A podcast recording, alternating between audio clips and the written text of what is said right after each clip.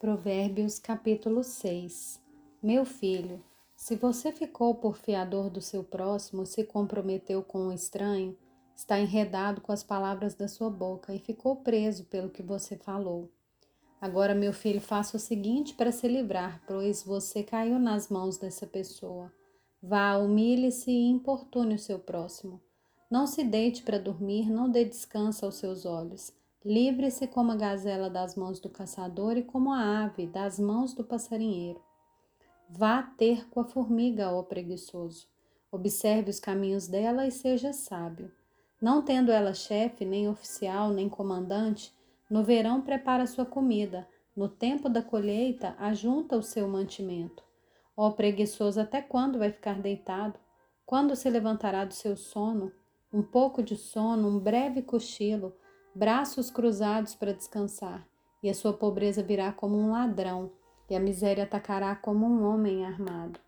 Perverso e vil é o que anda com a iniquidade na boca. Pisca os olhos, arrasta os pés e faz sinais com os dedos. No seu coração há perversidade, está sempre planejando mal e semeando discórdias. Por isso, a sua destruição virá repentinamente, de um momento para outro, ficará irremediavelmente arruinado.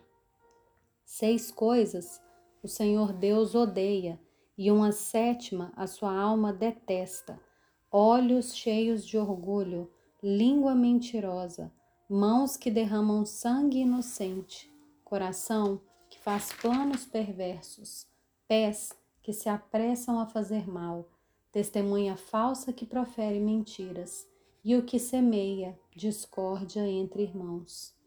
Meu filho, guarde o mandamento do seu pai, não abandone a instrução de sua mãe, tenha-os sempre amarrados ao seu coração, pendure-os no seu pescoço.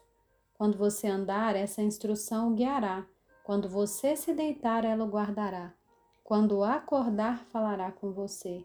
Porque o mandamento é lâmpada e a instrução é luz, e as repreensões da disciplina são o caminho da vida. Eles o protegerão da mulher perversa e das lisonjas da mulher estranha. Não cobice no coração a sua formosura, nem se deixe seduzir pelo seu olhar. O máximo que se paga por uma prostituta é um pedaço de pão, mas a adúltera anda à caça de uma vida preciosa. Poderá alguém carregar fogo no colo sem que suas roupas se incendeiem? Ou andará alguém sob brasas sem que seus pés se queimem? Assim será com o que se aproximar da mulher do seu próximo. Não ficará sem castigo, castigo todo aquele que tocar nela. Não se despreze o ladrão quando faminto rouba para matar a fome, pois este, ao ser apanhado, pagará sete vezes tanto, entregará todos os bens de sua casa. Quem comete adultério não tem juízo, só mesmo quem quer arruinar-se é que pratica tal coisa. Achará açoites e desonra, e a sua vergonha nunca passará, porque o ciúme desperta o furor do marido ele não terá compaixão no dia da vingança. Não se contentará com resgate nem aceitará presentes, ainda que sejam muitos.